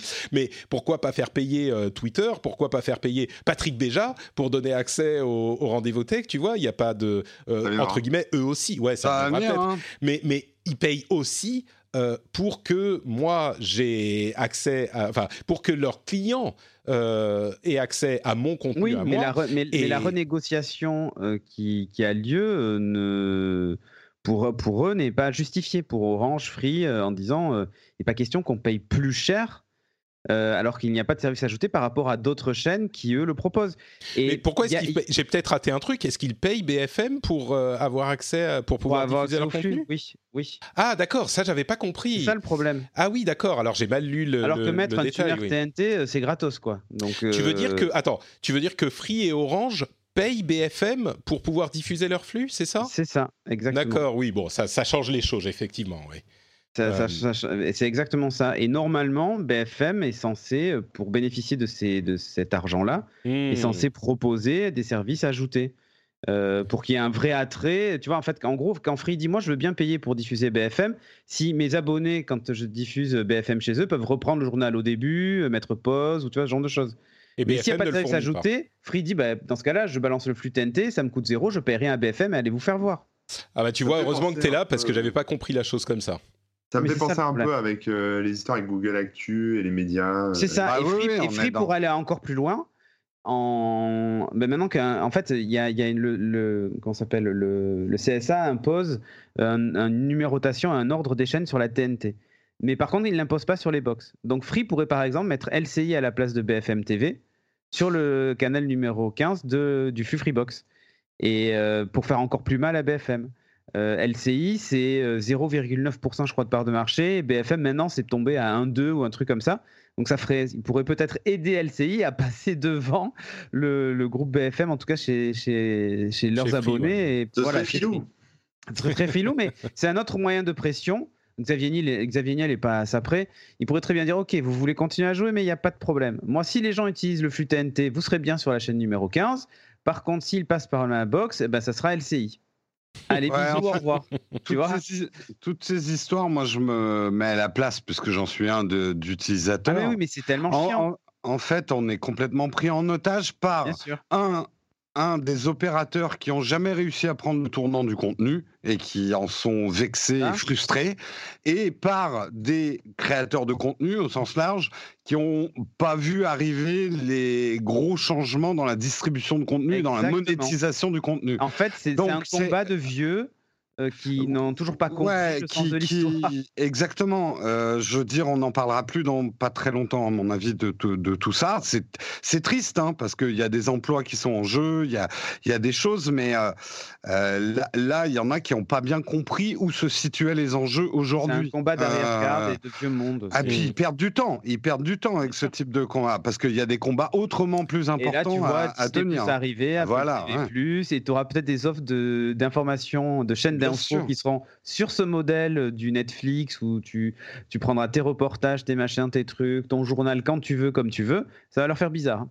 J'allais dire, euh, c'est c'est quand même problématique parce qu'il y a une question de journalisme derrière, mais euh, en y réfléchissant deux secondes, c'est vrai que c'est Mhm. pas forcément à la télévision avec les chaînes d'infos 24 heures sur 24 qu'on trouve Voilà. le meilleur exemple de journalisme. Euh, il est généralement plutôt dans la presse écrite, même sur Internet, euh, et c'est là-bas qu'on va le trouver. Et peut-être, c'est vrai. Tu as tout à fait raison, Cédric. C'est, on a une opportunité avec les nouveaux euh, acteurs de ce milieu de Et réinventer le journalisme télé Ouais. et de justement d'en faire quelque chose de, Et tu vois, regarde. auquel on peut euh, faire confiance, qui était le problème dont on parlait tout à l'heure. Pardon. Exactement. Moi, je regarde beaucoup France Info parce que j'aime bien. Mhm. Euh, et euh, tu vois, toutes les euh, X minutes, ils te refont le journal qui est à peu près le même, sauf que si les événements évoluent, il y a une petite modif et tout ça. Rien n'empêche, euh, dans une application, tu veux regarder euh, ton journal, ton machin, tu cliques dessus, il peut être réactualisé toutes les 20 ou 30 minutes, ça change pas le métier euh, derrière, tu as juste un truc qui te dit vient d'être réactualisé et tu vois le flux réactualisé et tout ça. Ça change pas euh, le métier de ceux qui le font, ça change juste le moyen de diffuser et de le consommer. Et je pense Et que le format, ouais. Mm. et le format, voilà. Mais, mais je pense que c'est une offre comme ça, à une dizaine d'euros par mois, vraiment une chaîne info. Euh, euh, Un truc, ce qu'on achète c'est pas maintenant, complètement idiote. ce Parce que qu'on achèterait, c'est la rates- Tu rates confiance. des chroniques. Oui, voilà. En plus, tu rates des chroniques, par exemple, qui passent tous les midis euh, sur France Info, machin. Euh, si tu regardes la chaîne de télé, ben, si t'es pas tombé à midi, t'as raté le truc. Faut Mm. retourner sur leur site, c'est chiant. Ouais, il faut, on peut aller sur le site, et, mais, mais Bien sûr, mais ça pourrait possible, bien être un disponible comme ça euh, tous les jours et actualisé euh, comme il Et le font vrai en- que- en live. D'une certaine manière, encore une fois, c'est euh, ce qu'on fait euh, nous ici. C'est il y a tellement d'informations dans la tech. euh, ce qu'on Mm. fait, c'est la trier, la comprendre, essayer de vous l'expliquer. et c'est un travail qu'on fait nous et que bah, ceux qui payent payent pour avoir ce travail disponible. Et d'une certaine manière, c'est l'idée qui aurait derrière ce que tu dis en- avec un abonnement à 10 euros. Oui, euh, certains se diraient, oh mais 10 euros par mois. Bon, peut-être que ça serait pas 10 euros, mais euh, Non, mais une certaine somme pour avoir un journal euh, qui fasse pas dans le sensationnalisme, qui soit Mm. des informations qui soient vérifiées et qui soient euh, crédibles, pas juste crédibles, mais auxquelles on puisse faire confiance. Oui, aujourd'hui, on en a besoin et je pense qu'il y a des gens qui seraient prêts à payer. Ça vois- existe dans la presse, mais étrangement, ça n'existe pas dans la entre guillemets télévision et la vidéo a énormément d'attrait. Et aujourd'hui, tu vois, quand tu prends une chaîne d'infos euh, type France Info euh, qui euh, démarre sa diffusion, je ne sais pas à quelle heure, mais genre à 6h ou 7h le matin et qui termine à minuit, dans ce créneau-là, euh, de, imaginons de, de 6h à, à minuit, tu as 18 heures de flux vidéo que tu vas produire et tu ne peux pas en produire une minute de plus puisque tu es dans un carcan horaire limité. Là, si tu es sur quelque chose de totalement asynchrone à Netflix de l'information, tu pourrais très bien produire 40 heures de vidéos et de reportages par jour. Les gens choisissent les thématiques qui les intéressent et Mhm. tu as ton propre journal, euh, j'allais dire à la demande, mais si par exemple, je sais pas moi, l'actualité euh, internationale, ça t'intéresse absolument pas, tu peux complètement zapper ça et te concentrer sur autre chose. Ou l'actu people, t'en as rien à faire, ou le sport, tu t'en fous. Eh ben, tu pourrais euh, faire ton, t'aurais ton flash info qui serait gé- général et tous les reportages et les petites chroniques que tu as tout au long de la journée, eh ben, tu te les choisis, tu fais ton truc un peu à la demande, quoi. Ouais. Non, et puis Et même, c'est bien. même au-delà de ça.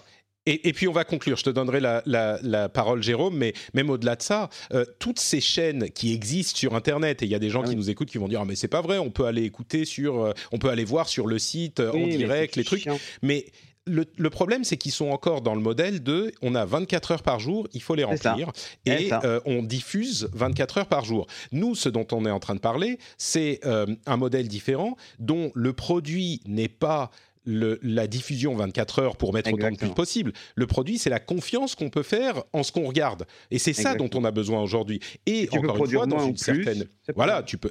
Et d'une certaine manière, c'est euh, un petit peu ce que je vous propose moi avec l'émission. Et donc, c'est complètement ce dont vous parliez tous les deux, Jérôme et Cédric, le combat entre les anciens Voilà. et euh, le nouveau modèle. Et Jérôme, je te donne le mot de la fin avant qu'on conclue. Bah, c'est là où les opérateurs courent un grand danger à faire ces combats qui vont les épuiser, parce que le combat du futur, il est les consommateurs, ils vont effectivement pas payer un milliard d'abonnements, euh, parce que même d'un point de vue psychologique, de se dire j'ai 10 euros par là, 7 euros par là et tout ça, les gens en ont déjà marre.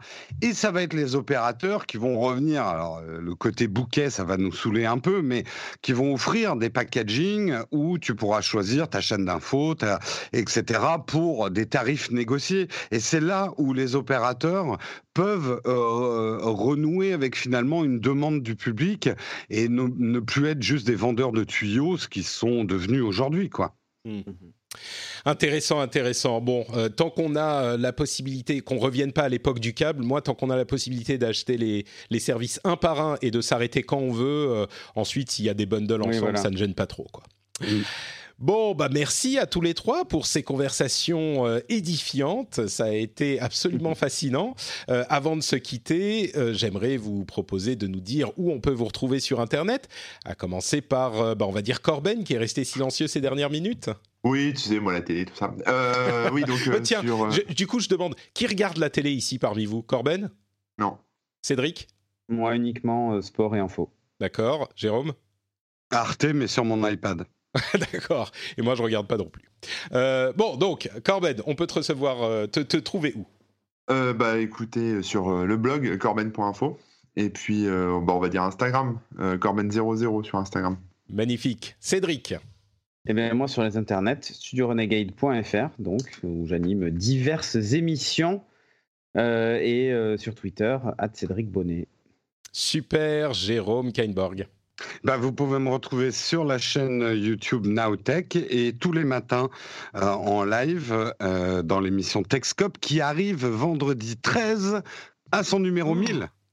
Et, donc, euh, il y a des changements qui arrivent pour le numéro 1000, c'est ça? Je ne te dirai rien. D'accord, mais pourtant, nous, sommes, nous sommes des amis intimes, Jérôme, et même moi, tu ne me ah, ah tu, m'as convaincu. Ok, alors je vous dis tout.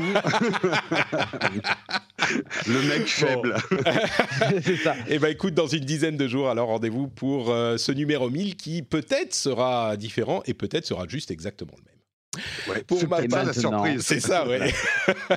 Et maintenant, retrouvez une annonce de Patrick Béja. Oui, alors juste avant l'annonce de Patrick Béja, euh, euh, juste avant ça, Qu'est-ce que je voulais dire? Note Patrick sur Twitter, Facebook et Instagram. Si vous aimez Instagram, vous pouvez aller voir ce que j'y mets. Euh, c'est toujours Note Patrick. Hein. Et vous pouvez aussi trouver cette émission sur FrenchSpin.fr. Vous pouvez nous y laisser des commentaires pour nous dire si on a dit des choses un petit peu bêtes dans cette émission, si vous n'êtes pas d'accord, ou au contraire, si vous trouvez qu'on a été brillant. Ou apporter des précisions. Hein. Oh, des précisions aussi, tout à fait. Euh, et si vous appréciez l'émission, eh ben vous pouvez aller sur patreon.com slash rdvtech pour la soutenir financièrement.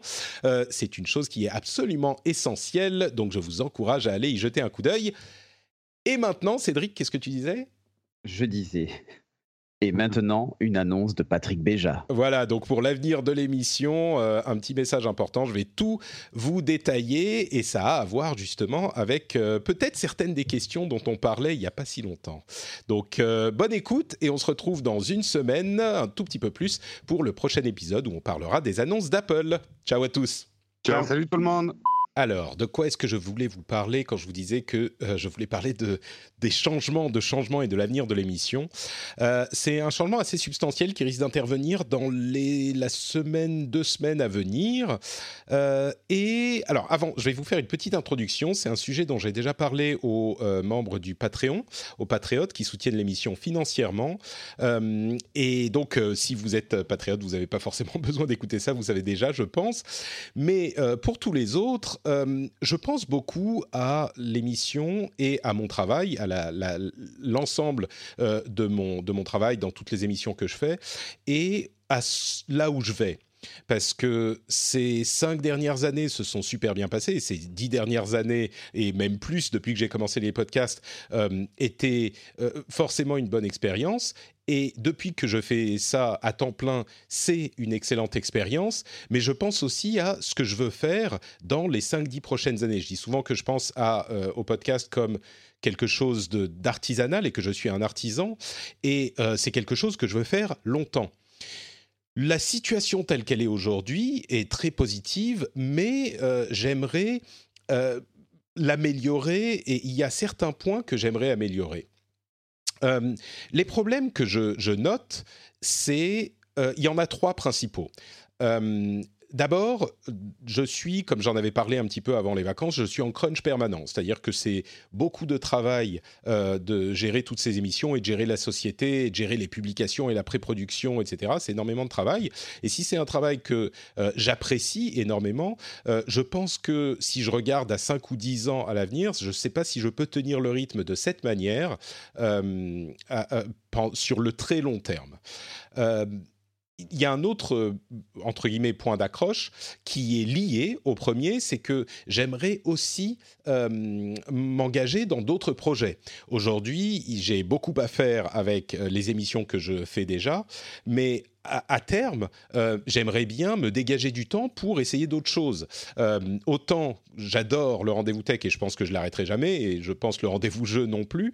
Euh, autant je me dis j'aimerais bien pouvoir dans quelques années me dire que j'ai la latitude. Enfin dans quelques années, j'ai plein d'idées tout le temps. Vous le savez, j'ai plein de choses que je veux faire et j'aimerais pouvoir m'y engager plus. Aujourd'hui, j'ai tout simplement pas le temps.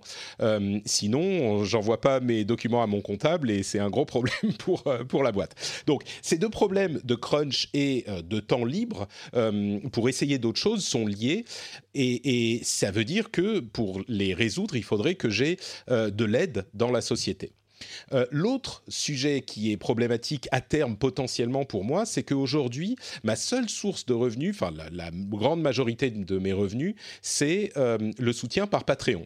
Et évidemment, il est hyper important et il est essentiel et il restera essentiel, mais euh, j'aimerais bien avoir d'autres sources de revenus aussi pour ne pas être à la merci de Patreon. Euh, vous le savez peut-être si vous me suivez ici et là, mais je suis hyper content de la manière dont Patreon fait les choses. Ils ont encore de l'évolution devant eux, ils ont des, modifications qui sont intéressantes à venir, j'espère, euh, dans la manière dont ils font les choses. Mais euh, il n'empêche, euh, si demain Patreon se casse la gueule, ça risque d'être compliqué pour Patrick et pour, le, pour French Spin et pour le Rendez-vous Tech, parce que c'est l'immense majorité de mes revenus. Donc, ces trois problèmes, crunch, temps libre et euh, diversité des revenus qui sont importants à considérer pour euh, un métier qu'on veut faire sur le long terme, eh ben, il faut que je trouve des, des, solutions pour que, même si aujourd'hui ce n'est pas des vrais gros problèmes, ça ne le devienne pas à terme. Et il y a une solution qui est envisageable et que je fais plus qu'envisager puisqu'elle va être implémentée bientôt. Euh, c'est la solution de la publicité. Alors, ne fuyez pas, euh, c'est un sujet auquel j'ai énormément réfléchi, j'en ai beaucoup parlé avec ma femme, avec d'autres podcasteurs, avec euh, les patriotes, le comité de production d'abord et l'ensemble des patriotes après.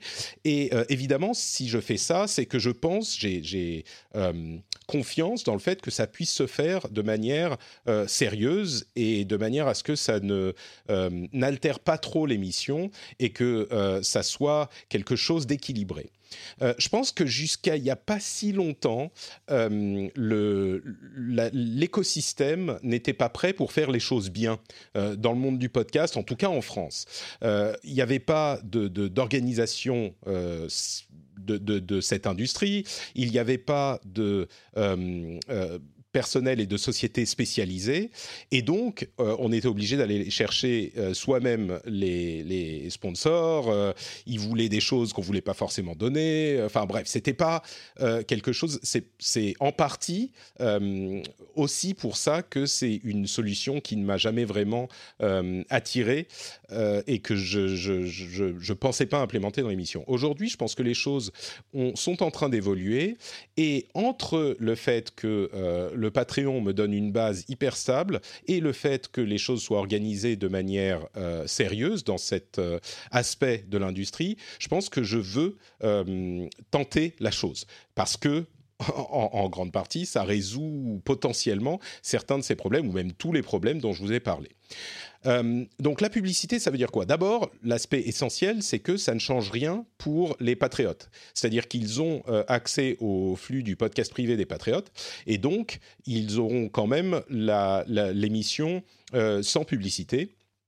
Euh, comme c'est déjà le cas aujourd'hui, où quand je coupe la partie du milieu où je parle de la promo euh, de, Patreon, en fait, euh, sur le flux du podcast privé, bah, je coupe cette partie. Et donc, ils ont l'émission sans aucune intervention de ce type. Et ça, ça va continuer à l'avenir. Donc, si vous êtes patriote et que vous voulez vous abonner à ce, à ce flux, les instructions sont, dans le, sont, sont, accessibles depuis frenchspin.fr dans la barre de droite il y a les instructions pour faire ça. C'est très simple, ça passe par Patreon. C'est un flux RSS en fait que vous ajoutez à votre application de lecture de flux RSS. Donc ça, pour les, pour les gens qui soutiennent l'émission, et évidemment c'est normal, euh, il n'y il aura pas de publicité.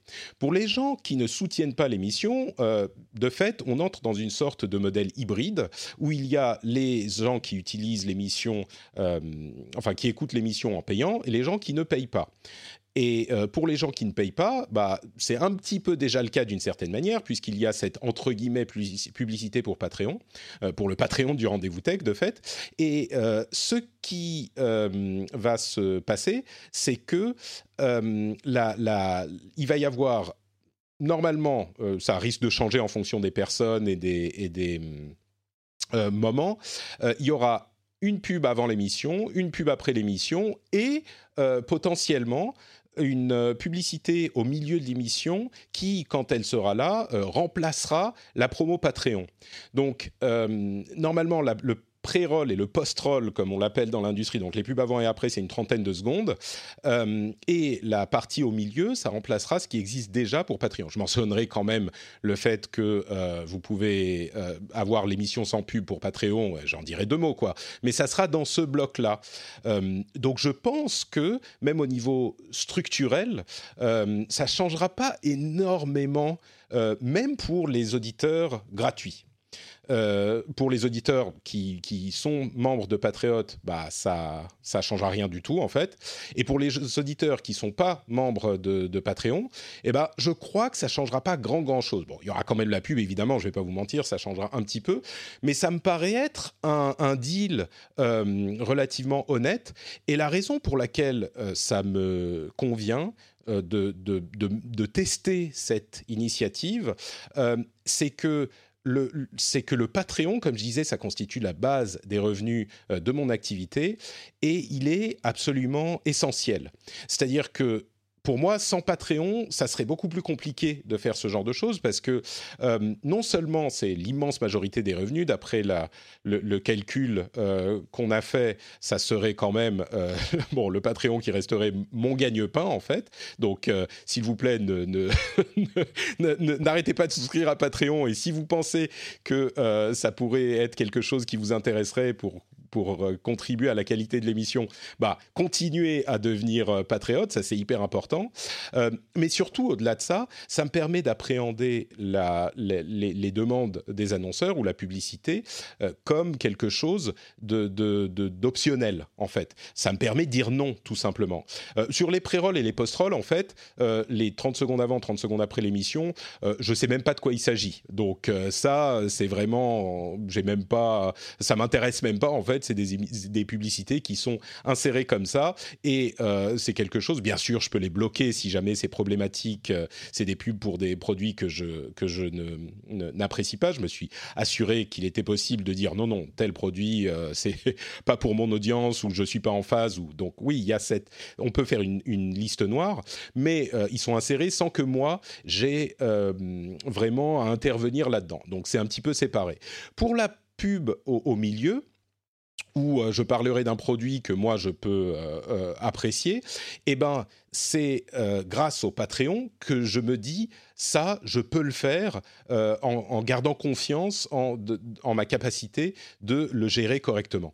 Donc, euh, si vous n'avez pas compris, le, Patreon reste quand même essentiel, mais j'espère que le revenu additionnel et différencié que pourrait amener cette initiative de publicité me permettra donc, d'ici peut-être quelques mois, j'espère, d'avoir cette liberté de bah, déjà de, déléguer un petit peu de travail, euh, ce qui me permettrait de prendre un petit peu plus soin de, moi.